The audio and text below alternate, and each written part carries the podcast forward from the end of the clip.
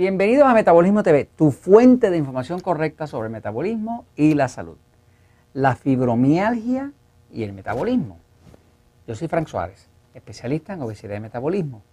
En un episodio anterior estuvimos hablando algo sobre esta enfermedad o esta condición que se llama fibromialgia. Pero hoy vamos a enfocarla desde el punto del metabolismo porque tengo personas que me han estado haciendo preguntas en Metabolismo TV. Usted puede escribir a Metabolismo TV hacernos un comentario. Nosotros con mucho gusto le vamos a contestar su pregunta. Y si es necesario hacer un video sobre el tema, porque no se ha tocado, pues con mucho gusto lo hacemos. ¿no? Este, por ejemplo, esta persona eh, dice, pues me gustaría saber si algún momento has hablado de la fibromialgia eh, o si pudieras hablar de esto.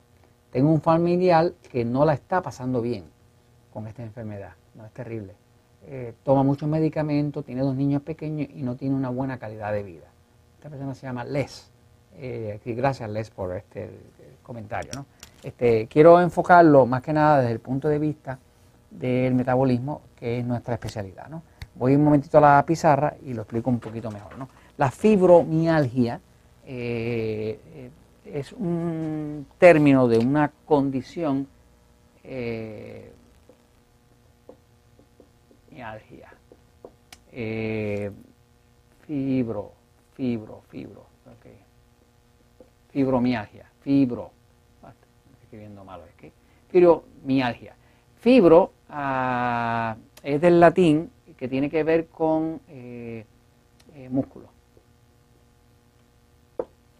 Eh, y mialgia,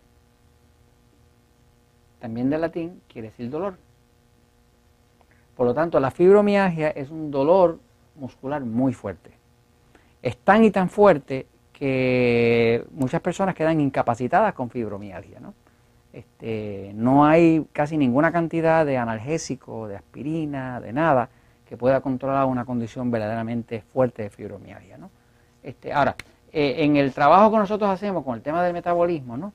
pues hemos cruzado eh, caminos, en 15 años que he estado trabajando con el tema del metabolismo, hemos cruzado caminos con bastantes personas que padecen de esta condición. Eh, no es inusual, no es poco común encontrarse personas con fibromialgia y con obesidad. Este, de hecho, ah, es bastante común. si usted mira bien el tema de la obesidad, del sobrepeso es un tema de la ineficiencia en la creación y almacenamiento de energía. ¿Qué es lo que hace el metabolismo? El metabolismo, como hemos visto en episodios anteriores, el metabolismo se le llama a todo lo que hacen nuestras células del cuerpo para crear energía. Y esa energía es la que nos permite movernos. Y ese movimiento es el que determina si estamos vivos o muertos. La característica principal de algo que está vivo es que se mueve. La característica principal de algo que está muerto es que no se mueve. Así que cuando estamos hablando de metabolismo, estamos hablando de la creación de energía. Ahora, el metabolismo es algo que ocurre dentro de las células. Quiere decir que si el cuerpo tiene 30 trillones de células, que más o menos solo que es una cosa así larguísima, pues dentro de cada célula hay una, una parte que se llama la mitocondria, que es como un hornito, donde ahí es que ocurre el metabolismo. Ahí es que ocurre la conversión de nutrientes, vitaminas, oxígeno, para convertirlo en una sustancia que se llaman ATP, eh, trifosfato de adenosina, energía. Energía celular para tener vida, ¿no? Así que básicamente cuando estamos hablando de metabolismo estamos hablando de esa máquina compuesta que se llama el cuerpo, que tiene esos 30 trillones de células y cada una de esas células produce energía. Si el metabolismo está muy bueno, pues las, 300, las 30 trillones de células van a estar en su gran mayoría produciendo energía. Si el metabolismo no está tan bueno y es un metabolismo lento y la persona padece de obesidad, pues parte de ellas van a estar cerradas. Es como fábricas que están sin empleados y no funcionan. Así que la persona va a tener un metabolismo lento y al tener un metabolismo lento, como el cuerpo no puede almacenar, crea, pero no puede almacenar adecuadamente, pues lo que hace es que pega a crear grasa, ¿no? La grasa es una forma de almacenamiento de energía. Eh, si se acabara toda la comida, pues siempre se van a morir primero los flacos que los gorditos, ¿no?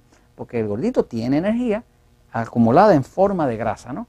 Eh, fíjese que un gramo, un gramo de carbohidrato, pues tiene eh, cuatro calorías, para aquellos que saben medir calorías, ¿no?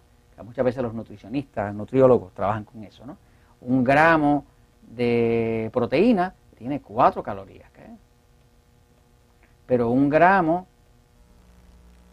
de grasa tiene 9 calorías. O sea, que en términos de almacenamiento de energía, lo más eficiente es la grasa. La grasa es la forma favorita y más eficiente que tiene la naturaleza de guardar energía. Cuando una persona se está poniendo gordita, pues lo que está el cuerpo es guardando la energía. ¿Pero por qué la guarda? Pues tiene que ser que la guarda porque no la puede usar. No la está convirtiendo eficientemente y la guarda, ¿no? Así que básicamente lo que nosotros hacemos con el metabolismo es básicamente equilibrar todo esto, sabiendo si su sistema nervioso es pasivo o excitado.